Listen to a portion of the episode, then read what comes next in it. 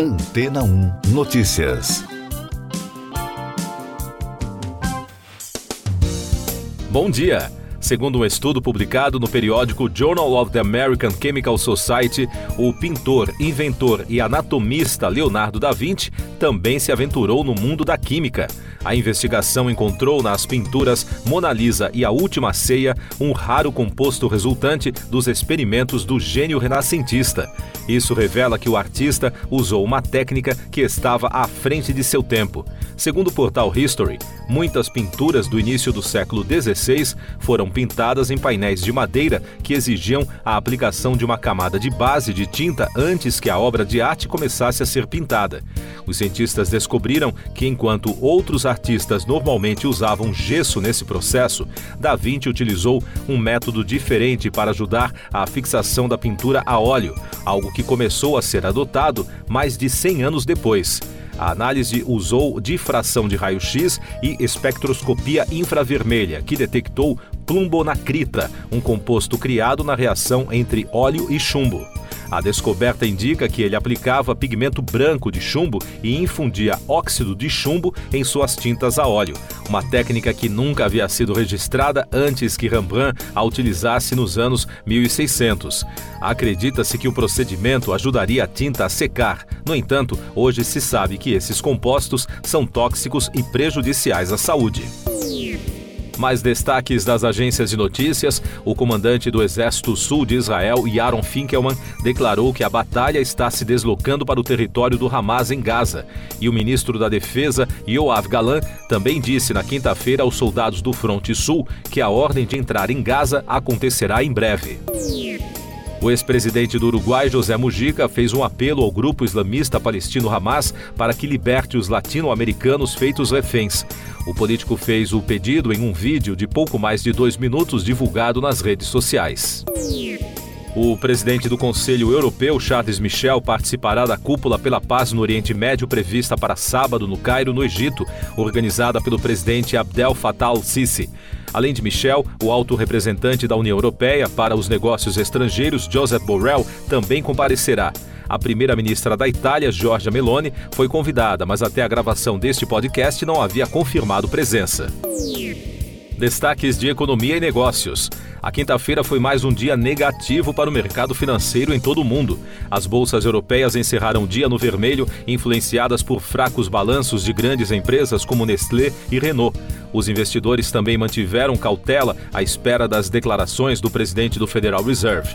No Brasil, o Ibovespa fechou em leve queda afetado pelo discurso do presidente do Banco Central americano, Jerome Powell, que disse que a situação da economia americana pode exigir um aumento da taxa de juros.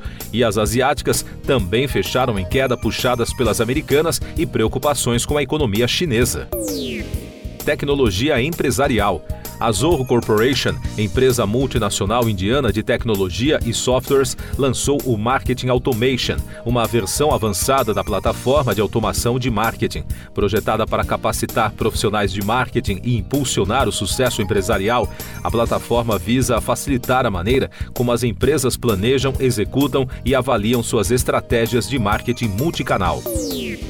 Eu sou João Carlos Santana e você está ouvindo o podcast Antena 1 Notícias. Agora com os destaques das rádios pelo mundo, começando com informações da BBC de Londres. O primeiro-ministro do Reino Unido, Rishi Sunak, concordou em trabalhar com o príncipe herdeiro saudita Mohammed bin Salman para evitar uma nova escalada de tensões no Oriente Médio e entregar ajuda a Gaza. O político pediu para a Arábia Saudita ajudar a apoiar a estabilidade na região depois de declarar apoio a Israel na guerra com o Hamas numa reunião com o primeiro-ministro Benjamin Netanyahu. Destaques da CBC Radio de Toronto. 41 canadenses deixaram recentemente a Índia em meio a uma divergência sobre o assassinato de um líder separatista Sikh em solo canadense. O governo local acusou a Índia de estar por trás do assassinato de Radip Singh Nijar em 18 de junho. Como resposta, o governo indiano pediu há duas semanas ao Canadá que retirasse dezenas de seus funcionários diplomáticos e ameaçou retirar a imunidade do grupo se eles permanecessem no país. As autoridades canadenses classificaram a ameaça como uma violação do direito internacional.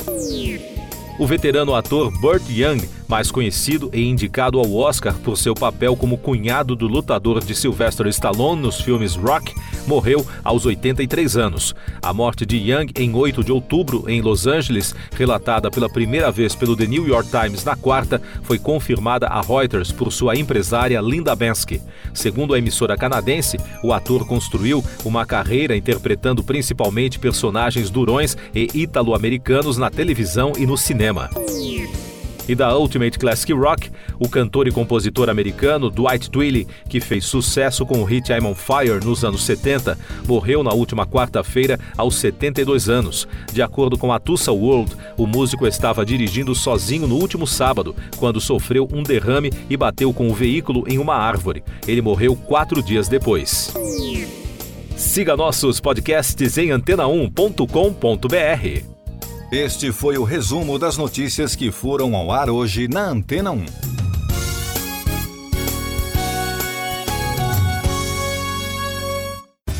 Depois de tanto conteúdo legal, que tal se hidratar com água rocha branca? O consumo regular de água durante o dia traz benefícios para a saúde, como, por exemplo, manter a pele bonita e hidratada. Rocha Branca, da fonte direto para a sua depois de tanto conteúdo legal, que tal se hidratar com água rocha branca? O consumo regular de água durante o dia traz benefícios para a saúde, como, por exemplo, manter a pele bonita e hidratada. Rocha Branca, da fonte direto para a sua casa. Casa.